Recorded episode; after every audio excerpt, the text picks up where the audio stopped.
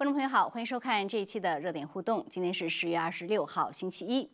就在刚才，在大法官托马斯的主持下。巴雷特宣誓就职，正式成为最高法院第九位大法官，填补了大法官金斯伯格去世后留下的空位。这也使高院的保守派成为了占据绝大多数的这样一个局面。那么，这对今年的大选会有什么样的影响？另外呢，本期节目我们也想探讨一下最近川普总统和媒体的一些交锋。好的，今晚我们还是请来两位嘉宾，一位是在现场的中国问题专家恒河先生，恒河先生您好，方飞好，大家好，嗯，谢谢。那么另外一位呢是在 Skype 呃现在 Skype 上跟我们连线的特约评论员林小旭先生，林小旭先生您好。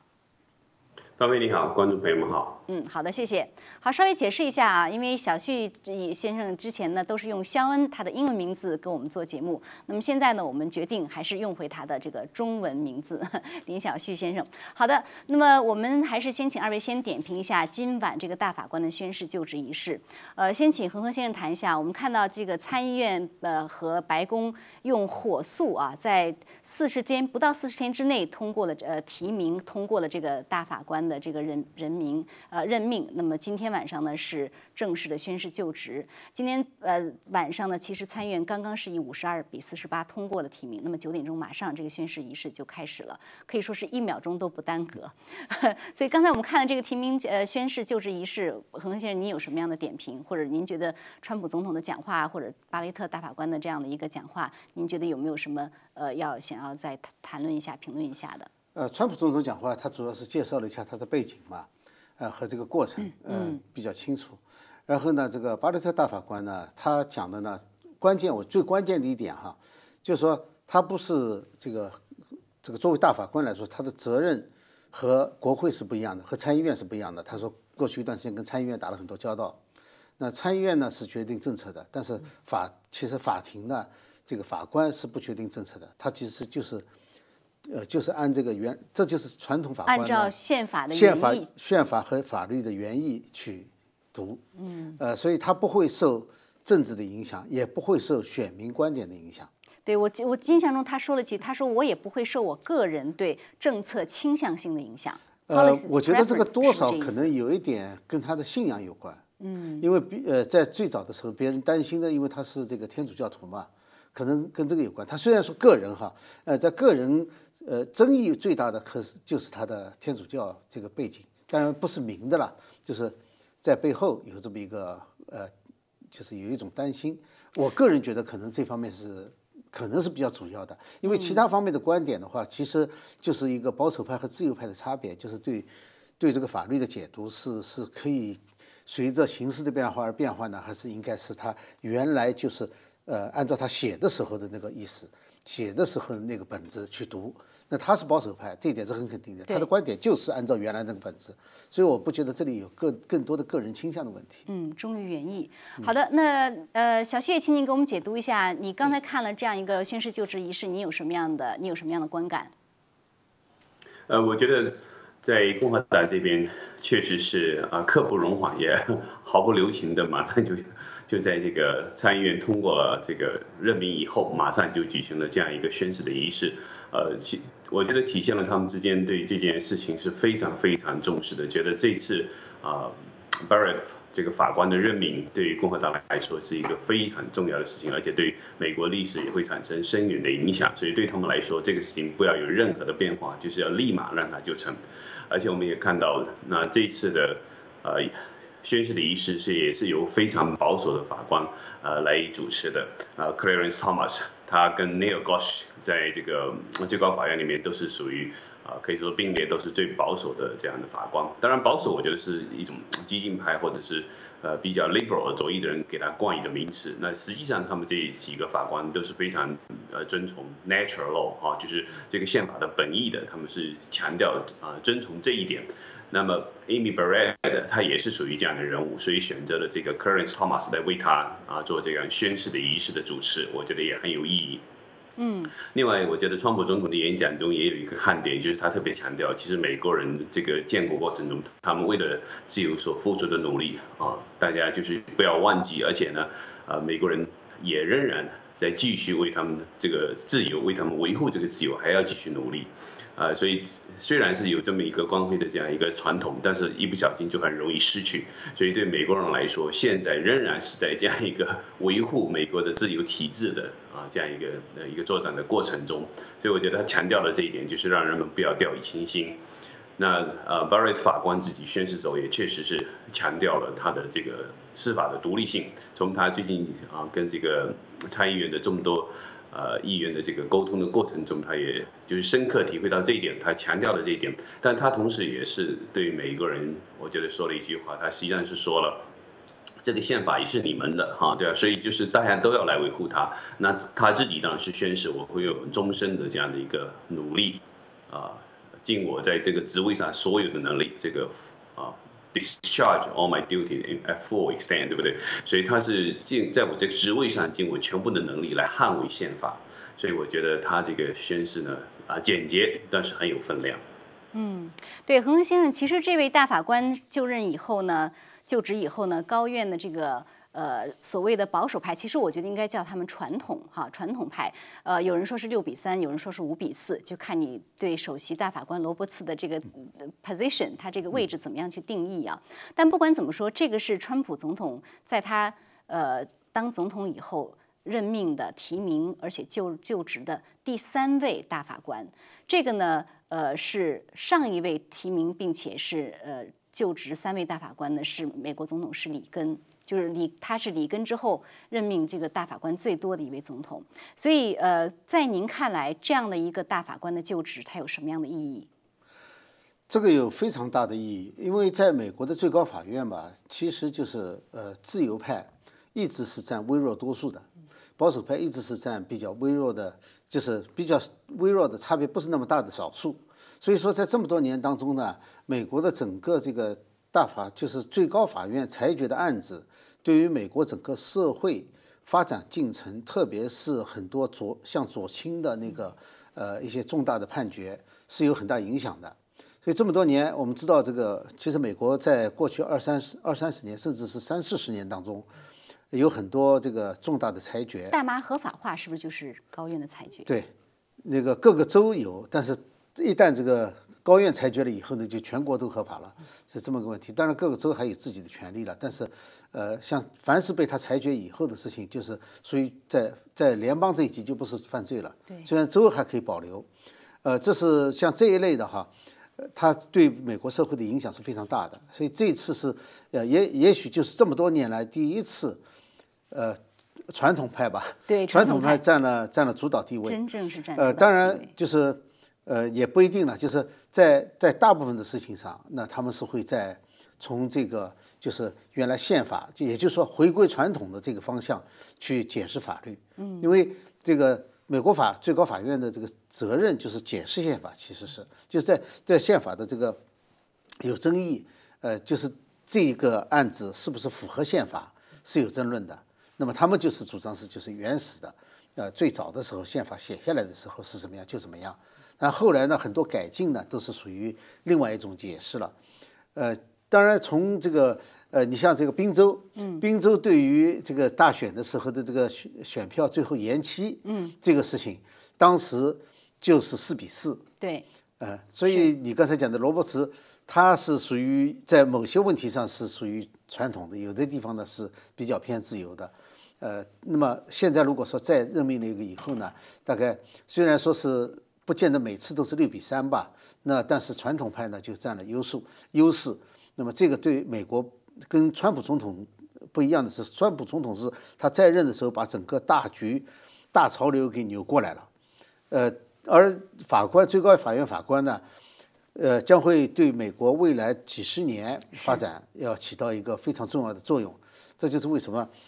民主党现在想这个对对 非常填塞这个大法呃最高法院是他他呃因为这几位都是年轻力壮年富力壮的哈就四十多岁所以他真的是可以决定下面几十年的走向。那您刚才说到滨州的这个裁决啊呃其实这次大法官的任命当然这是特别大的影响是对于这次选举。那滨州我们知道前几天他因为呃，他要呃，就是延长这个选投票计票的时间到三天以后。那么高院呢，就是四比四，相当于说呃允许他延长了。对。那么现在呢，今天晚上呢又出来威斯康星州要延长，那么高院是五比三否定了威斯康星州要延长的这样的一个动议。那么您觉得就是在呃就是巴雷特。现在已经就职大法官以后，对这个大选有什么影响？一个就是说，还会不会，比如说宾州会不会重新拿来审，或者别的州会不会还还有这种延长计票的，呃，一直上诉到最高法院？另外一个就是选举日之后会不会又有一些司法的纠葛要到大法呃高最高法院呢？呃，我觉得肯定是，这也是为什么非要现在很快的任命最高法院空缺的大法官的原因，因为不能让它出现四比四的情况，出现四比四的情况，那这个案子就拖下去了。那么美国总统不能够拖，不能说呃，因为这个法律上的争论啊，或者是这个机票的争论啊，最终导致这个美国总统不能够及时就任，这个是一个非常大的问题，是不应该发生的。那么会不会呢？我觉得滨州的事情呢，因为已经裁决过了，如果没有人非常有理的去挑战的话呢，可能最高法院不大会自己主动重审一遍。呃，但是呢，威斯康星州的这个已经已经看出来了，就是呃，罗伯茨大法官实际上是第一次是是同意他们延长的，但是在第二次呢，在威斯康星州的投票当中，显然他又反对延长了。那我觉得这个呃。这次选举的特点呢，就是因为跟疫情有关，所以呢，邮寄选票、提前投递、提前选举特别多。嗯，整个数量现在邮寄这个投票的数量已经提前选举的数量已经超过上一次选举的，已经是上次选举的两倍了。对，我看有报道说最终会有六千多万人，现在应该是五千多万。那么马上就牵涉到一个问题，就是不是所有的选票都能够当在当天晚上开票的。呃，所以说这个如果说是一面倒的结果，那不会有大问题。但是如果说比较接近的选票，在第一天晚上看不出结果来的话，如果三天以后还看不出结果，因为各个州现在其实都都定了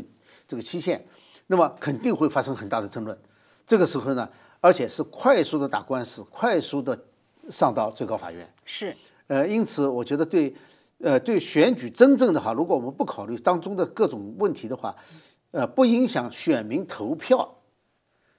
呃，该投谁还投谁，但是会影响到计票以后的合法性。嗯，就是在什么时候截止，什么时候，呃，哪种类型的票要计算，那么各个州的情况，最终可能很多情况要最高法院还不见得是一个案子，可能好几个案子都会上诉到最高法院。所以我觉得对这个结果是有影响的，对每个个人投谁的票没有影响。嗯呃，小旭，你觉得就是他会有，比如说什么样的情况下他会这个打到最高法院哈？比如说我自己想到一个可能性，就是说在十一月三号晚上当天的时候呢，那么就是有很多票已经寄了，甚至某位候选人他可能得到了这个超过登记选民一半的票数，他自己宣布胜利拿下了这个州，但是呢，等到三天以后邮寄选票回来以后。会不会邮寄选票再加上所有，就是所有的这个选票的数量超过了登记选民的数量？那这种时候到底这个算不算数，有没有效？那么最初宣布胜利的那个候选人是不是还是能够宣布胜利？这个是不是就是像这样的官司，是不是就会打到最高法院了呢？嗯，方面我觉得，呃，你刚才举的例子是非常好的，啊，这是一个非常典型的一个情况。如果真出现这种情况，那确实是州一级的这个最高法院有时候会很难裁决，啊，那当然是看属于哪一个州。如果真的是摇摆州对整个总统大选的结局啊至关重要的话，这很可能就是一个呃 battleground 哈，一个一个一个双方作战的一个焦点。那另外我们现在也知道，其实像比如说宾州，宾州现在就面临一种情况，就是共和党方面已经提出了。一个呃问题就是说，呃，对于很多选民，他们在登记选民时候的签名必须跟投票的时的签名做一个对比，因为他们发现很多这种舞弊选票的情况。那当然，如果是随便找自己填写的，根本就不知道原来人的签名是什么样的情况下呢，就还不是那种所谓胁迫人家签名啊等等。如果是完全就是就是骗选票或者是假选票的这种情况，那你对照签名就能够看得出来这个选票是否是假的。所以，啊，所以呢，共和党就提出这个要啊这样一个要求，但是呢，啊，宾州的最高法院是裁决，就是说这个这个要求是被被赖掉了。呃，对，被拒绝了。那这样情况下呢，当然这个宾州的共和党就不干了，就提提高到最高法院了。所以这这也是为什么这个 Barrett 啊法官能够现在就任就变变得特别重要了嘛。对，因为如果他对于这样一个明确的是关于选举是否有舞弊的案子，最高法院不能做裁决的话，如果最高法院再出现四比四，他就会落到州州一级的最高法院，就是维持州一级最高法院所做出的裁决。啊，所以如果是四比四，而州里面是支持了民主党的这种否决的这种提案的话呢，那那等于是说这件事情就是最高法院没有起到作用嘛，所以所以现在当然共和党就特别呃在乎 Barry 的法官的这个就职，他对于整个选举其实起了一个定心丸的作用。我觉得很多选民来说，让他们更有信心，说我去投票，我的票一定能够比较合理的统计在啊选举之中，这一点我觉得是很关键的一个因素。嗯，那您觉得就是说，在比如说在选举夜以后，呃，有多大的可能性，或者是什么样的情况有可能呃会呃到最高法院，而最高法院是不是就能很迅速的在选举的这个问题上做出决定呢？呃，我觉得就是当天选举之后呢，呃，其实有几种情况，一种就是说，呃，如果选票。啊，就是选举人票特别接近的情况下，有个别摇摆州的结果不能出来的话，那么呃双方一定会在各州都会提出啊，就相应的司法方面的要求，要求啊不同的这种，比如说重新验票啊等等啊，或者是在延长啊这个统统计票数的时间啊，各州会有各种各样的理由啊，使这个事情啊往后延长。那这种情况下应该延长多久啊？比如说是这个。啊，按照比如说油车违建啊，还是说你要人为再宽限几天啊，等等，那这里面牵扯到这个非常呃敏感的问题，这一定是最高法院来来裁决，因为这里面你有些事情看起来很小，但是一动会牵扯到美国整个选举机制，那就会影响到美国整个体制的问题，所以这些事情我觉得会牵扯到啊这一点。那另外呢？也可能有出现一种情况，就是说，呃，选举之后，啊，虽然结局比较明朗，但是另一方面，啊，坚决不承认自己失败了，或者是社会上有一些动荡，那这种情况下应该怎么样处理这样一个结果？我觉得也有可能会牵扯到最高法院。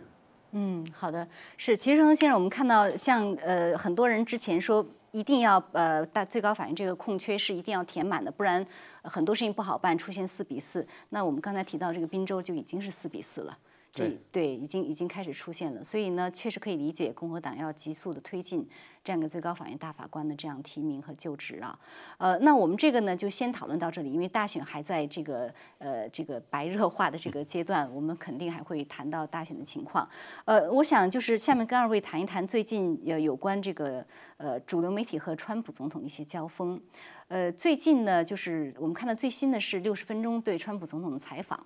那么，川普总统呢？他之前在这个呃，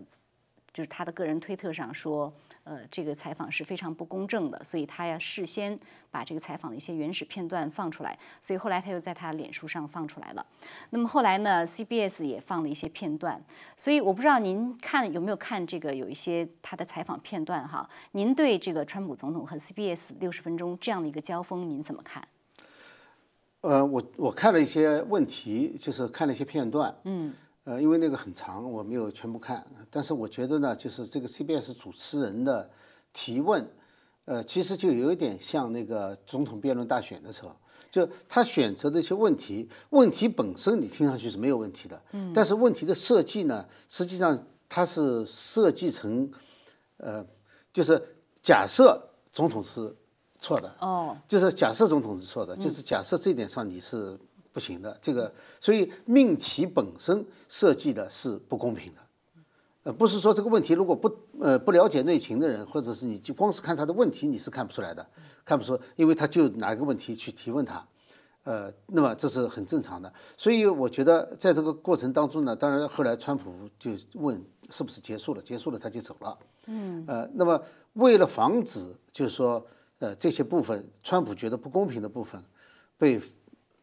改变，我觉得他是怕人家变了以后以另外一种形式，因为很难说他会从头到尾整个一点不简洁的就放出来嘛。所以川普总统白宫最后决定把它先公开。呃，当然 CBS 对这件事情很愤怒，但 CBS 在这件事情上，我个人觉得在在问题的设计上是设了一些对川普很不公平的设计。除了问题的设置哈，因为我也看了一下一个片段，就是 C 呃六十分钟自己放出来的片段，呃，就是他这个主持人在跟川普总统讲的话的时候，川普总统说，他说我希望你能像问我提像提问我一样去提问乔拜登，然后他说你看乔拜登这个呃现在身处丑闻中心，结果他这个出去买冰激凌的时候，记者问他说你吃什么味道的冰激凌，结果这主持人马上就说，拜登没有身处丑闻中心。而且主持人说 “Come on”，然后这个川普总统又说这是第二大丑闻，第一大丑闻是，呃，就是我的这个竞选团队被奥巴马他们在监控，说这是第一大丑闻。然后这个主持人又说你没有证据，所以我的感觉就是媒体现在去采访川普，他不是采访，他是在跟他斗争。对，他就变成了，实际上就是变成了另一场辩论，对，呃，变成了就是川普和媒体辩论。嗯，他自己把自己，这是媒体把自己放在这个位置上的，并不是川普总统把把这个放在这个位置上。呃，所以你看那个有一天不是在那个外面那个呃路透社还是路透社的记者问他啊问他，呃，川普后来就说了嘛，你你不报道。你也是罪犯。对，路透社记者问他：“你为什么说拜登是 criminal 罪犯？”罪犯。他说：“他就是罪犯。”他说：“你你也是罪犯，因因为你不报道。”他说：“你不报道就是也是罪犯。”罪犯。是，呃，那小旭你怎么看？就是 CBS 六十分钟跟川普总统这样的一个最新的冲突？呃，你你不知道你有没有机会看 CBS 这个六十分钟采访的一部分？如果看了，也跟我们谈谈你你怎么怎么的观感是什么？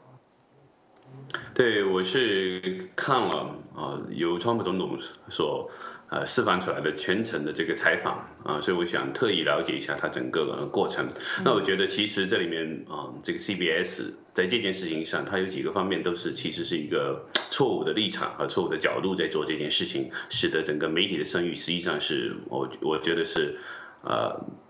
不说 totally discredit himself 啊，不说他完全失去信誉，我觉得也是应该说是严重受损的。呃，为什么呢？因为他首先他把自己摆在一个仲裁者的这个位置上，他甚至不是采访，我也不觉得他呃是为了采访啊，甚至不是辩论。因为他很明确的就已经心里在裁决了，就说我我已心里裁定你你是你是错误的，你是要为呃这个美国的这个 COVID-19 这个这新冠疫情这么严重的人你要负责任的，然后他在追究你，你为什么不说这个呃要让人们戴 mask？你说要开放这个城市的时候为什么呃不告诉人们要戴 mask？但这个总统怎么说？他什么时候说哪些事情？这是你教的吗？对不对？你是作为一个媒体记者，你你是一个监督的责任，你不是仲裁者。就媒体人们都说他是第。第四权对不对？那你实际上只是监督的权利，你并不是一个仲裁者。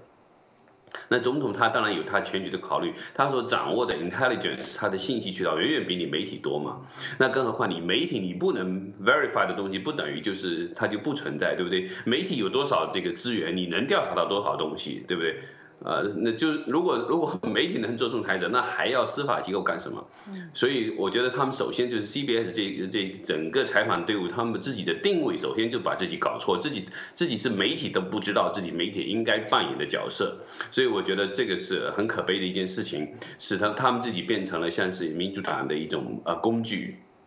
用来攻击川普的工具，那我觉得这是非常可悲的一点。那另外这个主持人本身呢，我觉得他，你你个人可以不喜欢川普，这个我觉得很多人也都会有这些啊不同的个人的喜好，这没有问题。但是你如果作为一个一个这么大的公众媒体的这样啊一一个主持人，一个大牌的记者，你去采访人，那你个人的好恶你也得暂时放一边，对吧？你应该有一个对这个 institution 的这个一个尊重，对这个总统办公室的一个尊重，对吧？对总统这样一个。职位的尊重，那你连这一点也都全部抛弃了，所以你看到他整个采访过程都是非常敌意的。他不是说我客观的，我我问一些尖锐的问题，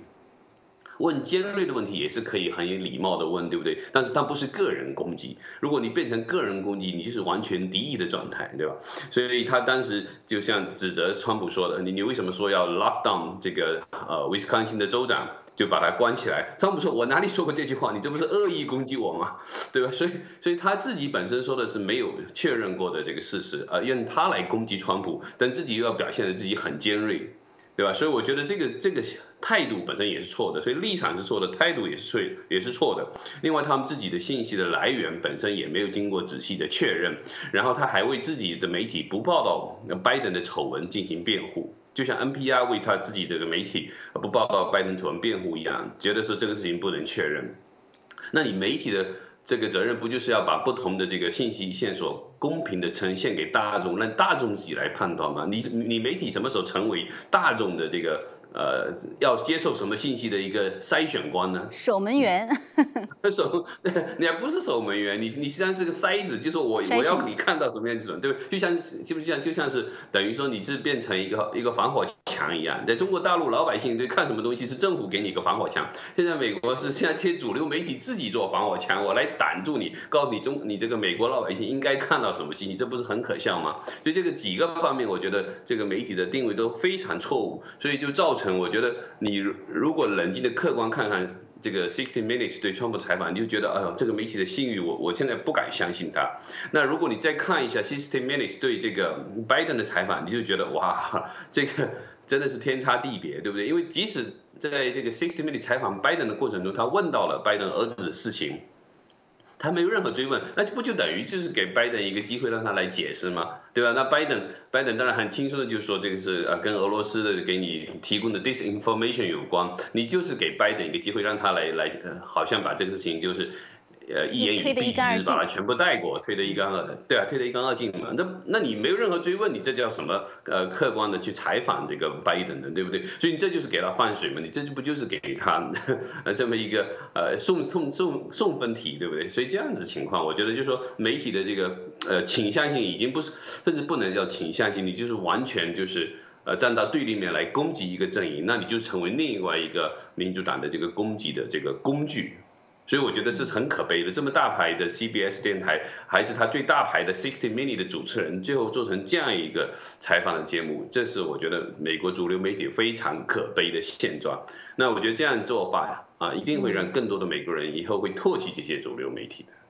是恒河先生，我们看到确实这一次在拜登父子丑闻中呢，主流媒体的要么是不报道哈，要么就说这是俄国人的信息战。那像 NPR 这样的一个大的公共电台，它是靠纳税人的捐款而维持的，所以现在有议员就说纳税人不应该给你们一分钱，因为你们没有尽到你们的责任。他就公开说，他说我们不想浪费时间刊登或者是播放一个纯粹是一个。转移视线、让人分心的故事，pure distraction。所以那个议员就写信说，让人分心，呃，让人分心是你用来衡量就是登不登的一个标准吗？那你的意思就是不想让人家对拜登产生任何的这个分心或者是任何的怀疑了？所以您怎么看？就是他们经常用一个这个，就说哦，这不是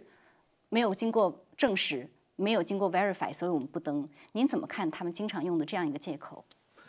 呃，这个借口其实以前倒不太用，因为在过去三年当中都是针对川普，针对川普进行进攻的时候，他可从来没有去 verify 任何东西，没有去核实任何东西。到现在为止，就是从这个什么呃什么文件呐，就是这个呃弹劾啊。呃，这个那个什么俄罗斯通通俄门、通俄门啊，就这这么多过程当中，所有的证据，所有的拿出来提出来的时候，哈，还没有是证据了，就是从这什么不愿意透露姓名的消息来源说传闻，你都你都没有去核实过，你甚至连这个人就是这个提供消息的人是什么人都不需要说，你就把它拿出来了，这叫 verify 吗？这叫核实吗？这根本就没有核实过。呃，而且所有的被他们认为是呃这个攻击能够攻击川普的，到最后经过这么多司法机构这么多年花了几千万美元，然后把这个呃案子全部都否认掉了。我们有没有看到哪一个主流媒体曾经检讨过一句的，说对不起，我们曾经公布了一些没有经过核实的消息，没有一个。哦，现在你开始要是是拜登的情况呢，你就变成是因为没有经过这个核实。我就不能报道，这不是特别奇怪的事情吗？你这是双重标准，双重标准就证实你不是作为一个正常的媒体存在，而是作为一个党派的工具存在。因为你是完全是按照党派在划线，不并不是按照事实在划线。这么大一个新闻，放到就从新闻角度来看的话，这是一个非常大的新闻，任何一个媒体，真正的媒体都不会把它放掉的。嗯，居然你们可以把就是媒体追逐新闻这个最本性的。最本质的一个本能，就是说，而且而且媒体最大的一个就是去追寻真相啊！你要去 investigate，对吧？你要去调查，你所谓的就是调查记者，这的调查记者的存在，就是去调查一些也很多很复杂的，有很多呃背后有很多丑闻的这样的事情，这是你该做的。对他们的精力没有放在真正应该核实的事情上，他们他们花花了很多很多精力，费这个用在其他的地方，用在不该用的地方，这就是他们的这个调查记者现在很少用于，基本上不用于去挖掘现在已有的。这些证据非常充分的，其实这一部分呢，要核实起来，对于这些媒体来说是非常容易的事情，因为他的证人都是有名有姓，直截了当就说我就是证人，而且这个证人还是他们这个合资公司的 CEO，是是这个公司的负责人。你还要你还要什么样的？就是对于法庭来说的话，这都足够了，就是证人证词就已经足够了。嗯，更不要说还有这么多物证。所以现有的物证和人证综合起来的话，已经是非常可信了。你需要核实的只是非常小的一点点东西，我都不觉得这里有什么可核实的。所以其实媒体就像刚才像呃小西说的，就是他现在。已经不是一种第四权了，而是成为党派的工具。那您刚才也说它是党派的工具，那这样的话，这个是一个很危险的境地。就是说，在美国这么多年、二百多年历史上，是不是我们现在第一次面临这个新闻自由可能面临失去，或者新闻自由面临危机这样的一个情一个状况呢？新闻自由现在暂时来说的话，倒还不是一个最大的危机，因为新闻自由呢，并不表示媒体没有观点。嗯，所以所以媒体你有这个观点，别的媒体有别的观点。现在可怕的呢是是什么呢？是这呃，它只是一部分。所谓新闻自由的话，就是它不让呃没有了新闻自由，是它不让别人发表他的观点。它已经不像在中国大陆真正的独立的媒体了。就是中国大陆就是这样的，中国大陆就是说它不让别的声音发出来，这叫危害新闻自由。所以作为媒体来说的话，真正违违反这个新闻自由的一点是什么呢？是。是企图扼杀别的媒体的声音，就像推特、脸书这样的行为。呃，推特、脸书，我我是讲媒体，今天先讲媒体。媒体就像《纽约时报》前几天攻击大纪元，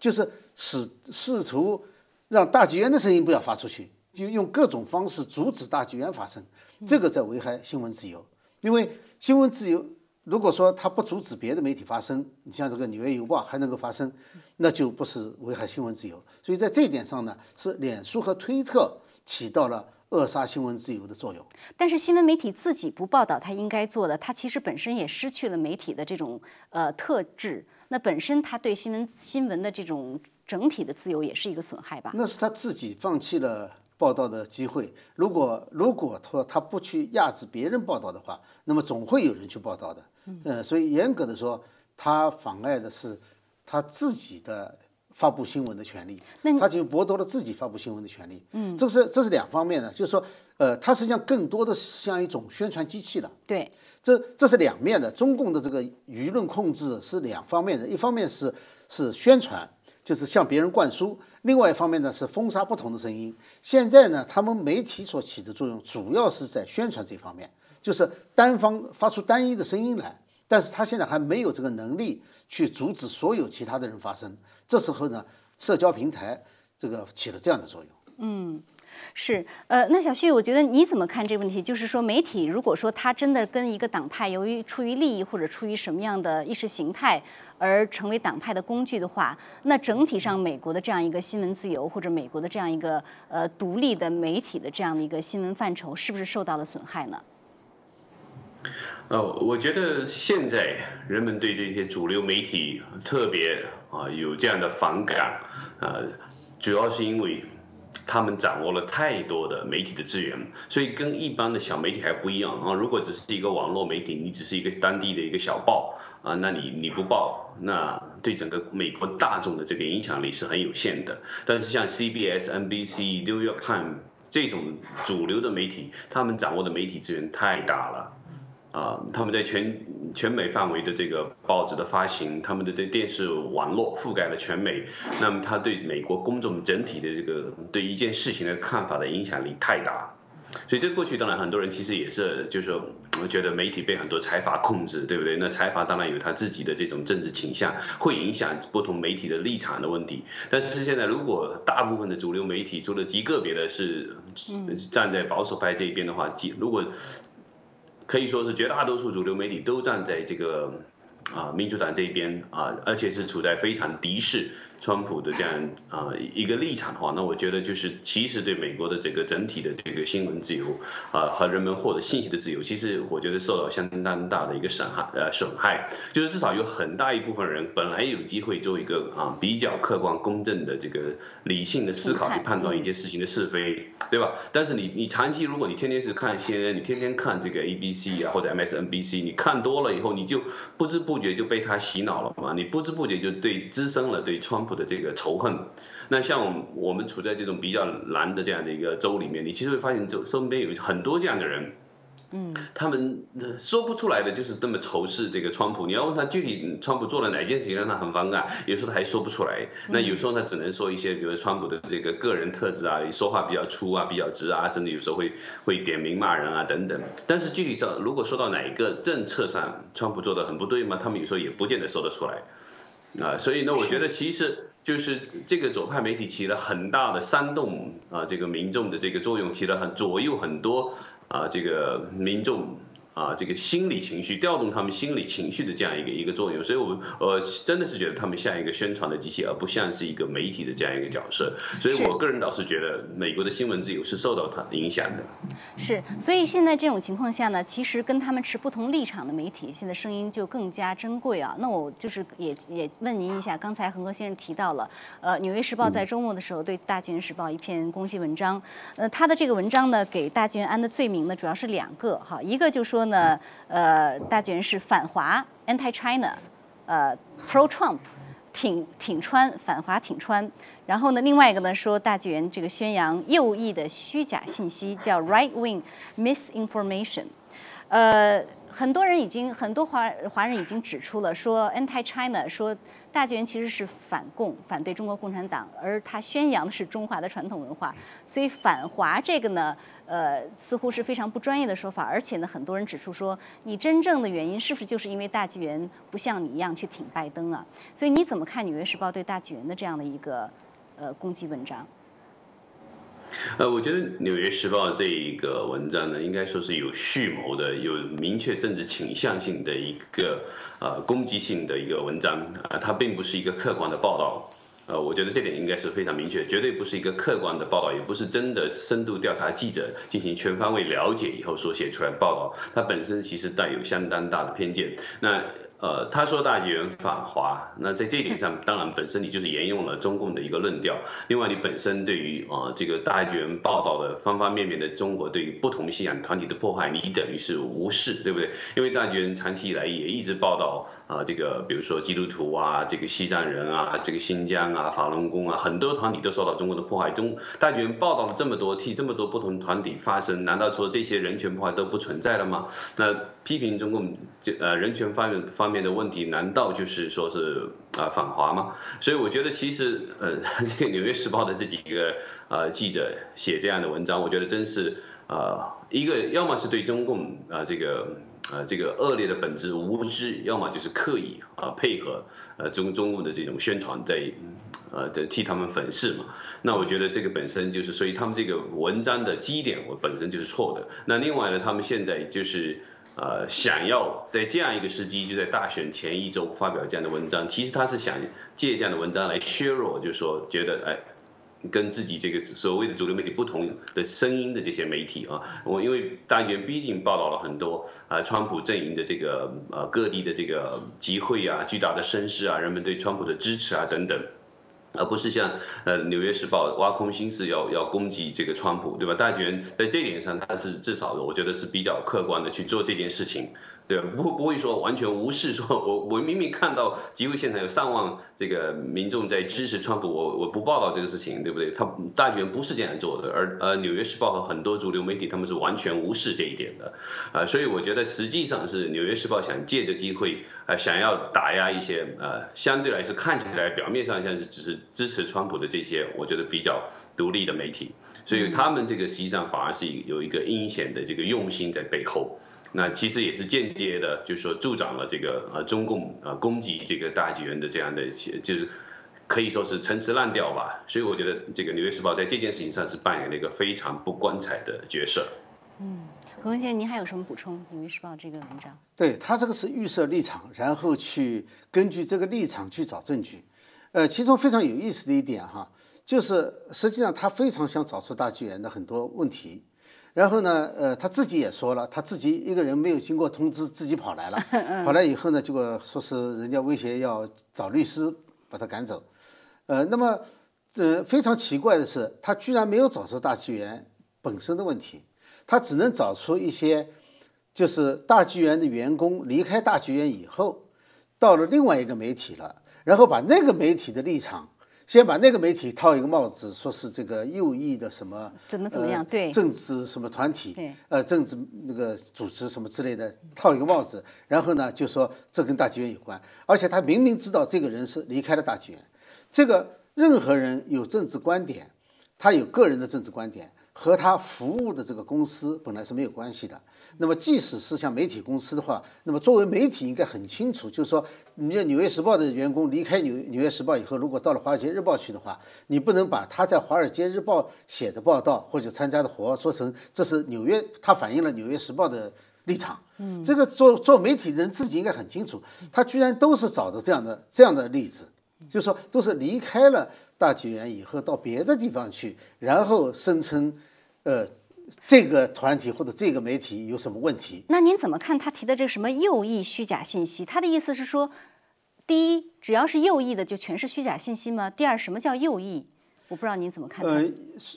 现在不知道他这个什么意思，因为这个词本身我觉得是有问题的。右翼虚假信息，那么还有右翼不是虚假的信息。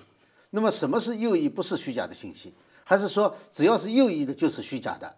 也就是说。也就是说，他自己就做了裁判了，就是说在这里就做了裁判，先把先把人家先定义，但是实际上他并没有说出任何东西来，而且还说了一些这个什么，呃，阴谋论。其实《大卷时报》基本上这个能核实的全都核实的，呃，从阴谋论上来看的话，我没有看到《大卷时报》推行过阴谋论这种东西，这种东西，呃。所以这个这个是完全是把一些毫不相干的东西硬套到大剧院上去。对，所以我觉得在媒体领域这样的趋势呢，其实是挺危险。一方面的话，你不报道，不作为媒体独立的去报道事实；另外一方面，你又想打压跟你不同的声音，这个其实是非常危险的。那最后还有点时间，我很快问一下可能是另外一个问题，就是我们看到六十分钟，他还采访了拜登。那 刚才当然，小西刚才说了，他采访拜登的时候是非常温和的。但是其中他问了拜登一个问题，他说：“你认为谁是对美国最大的威胁？”拜登说是俄国。然后拜登说：“中共只不过是我们最大的竞争对手。”您怎么看他这样的一个说法？这个完全是不顾现实，就是说他始终抓住这个俄国牌。呃，俄国全部经济实力只有中国的一个省这么大，中共把全国的力量拿来对付美国。